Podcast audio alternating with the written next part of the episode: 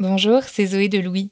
Devenir parent, c'est ouvrir la porte vers une nouvelle vie pleine de changements et vers un nouveau rythme qui est parfois compliqué à gérer. Comment continuer à sortir après la naissance de son enfant et comment trouver des lieux appropriés? Evian, l'eau parfaitement adaptée aux besoins d'hydratation des bébés qui soutient ce podcast, a recensé avec l'aide de jeunes parents les adresses idéales à Paris, Lyon et Marseille pour sortir avec ses enfants. Evian soutient les nouveaux parents dans leur mode de vie et leur approche de la parentalité. Un peu comme Fête des gosses finalement. Merci à Evian pour leur soutien et bonne écoute. Je pense qu'il y a des parents qui croient que leur enfant est à haut potentiel parce qu'ils se basent sur de mauvais indices, donc euh, une grande sensibilité, l'anxiété, etc. Ou alors parce qu'il réussit très bien à l'école alors qu'en réalité il n'est pas à haut potentiel. Mais en général, ce sera quand même un, gamin avec une intelligence plutôt élevée. Mais on peut avoir une intelligence de 110, 115, et si on est travailleur, attentif, ben, on peut réussir brillamment et donc euh, oui, il peut y avoir des erreurs d'identification par les parents comme ça. Quand on est parent et qu'on a un enfant à haut potentiel ou probablement à haut potentiel, il ne faut pas forcément faire un test. déjà. Bon, on peut toujours aller voir un psychologue qui fera un premier entretien pour voir si c'est un intérêt de faire passer un test ou pas. Mais peut-être avant ça, on peut se demander est-ce que vraiment c'est important de le savoir? Si on sait que son gamin est intelligent, qu'est-ce que ça peut faire qu'il ait de 131 ou de 129 je pense que le test, ça doit être fait pour une bonne raison et juste la curiosité ou l'envie de savoir, c'est pas une raison suffisante en soi. Souvent, on préconise de faire un test s'il y a des difficultés qui sont associées au potentiel, pour essayer de mieux comprendre, ou parce qu'on pense que peut-être euh, l'enfant, par exemple, pourrait sauter une classe ou quelque chose comme ça et que ça peut appuyer la demande. Beaucoup d'enfants, même à haut potentiel, en fait, se trouvent très bien à l'école comme ils sont.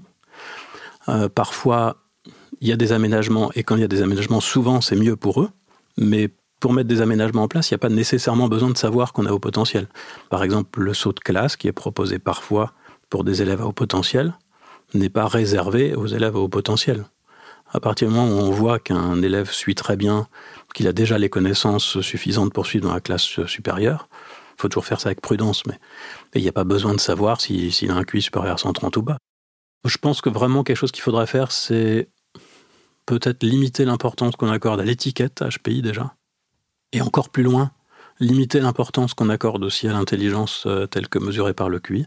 C'est un atout, c'est très bien, euh, c'est un bon prédicteur de réussite scolaire, donc c'est chouette d'avoir un bon QI, mais ça fait pas la valeur de l'homme, quoi. Je présente mon billet, elle prend mon téléphone, elle a grandi, je vois qu'elle zoome, elle me dit mais c'est un faux billet madame.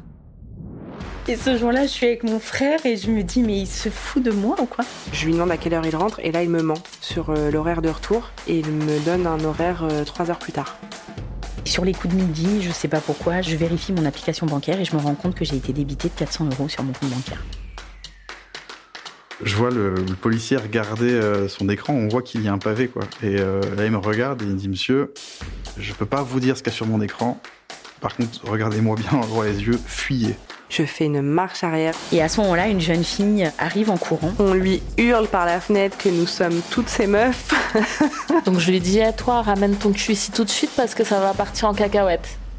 Lover, voleur, une série de quatre épisodes tournée par Lisanne Larbani après son enquête dans Libération à propos de Lesty, le caméléon de Tinder, et à écouter à partir du 22 avril dans Passage, notre podcast d'histoire vraie. À très vite.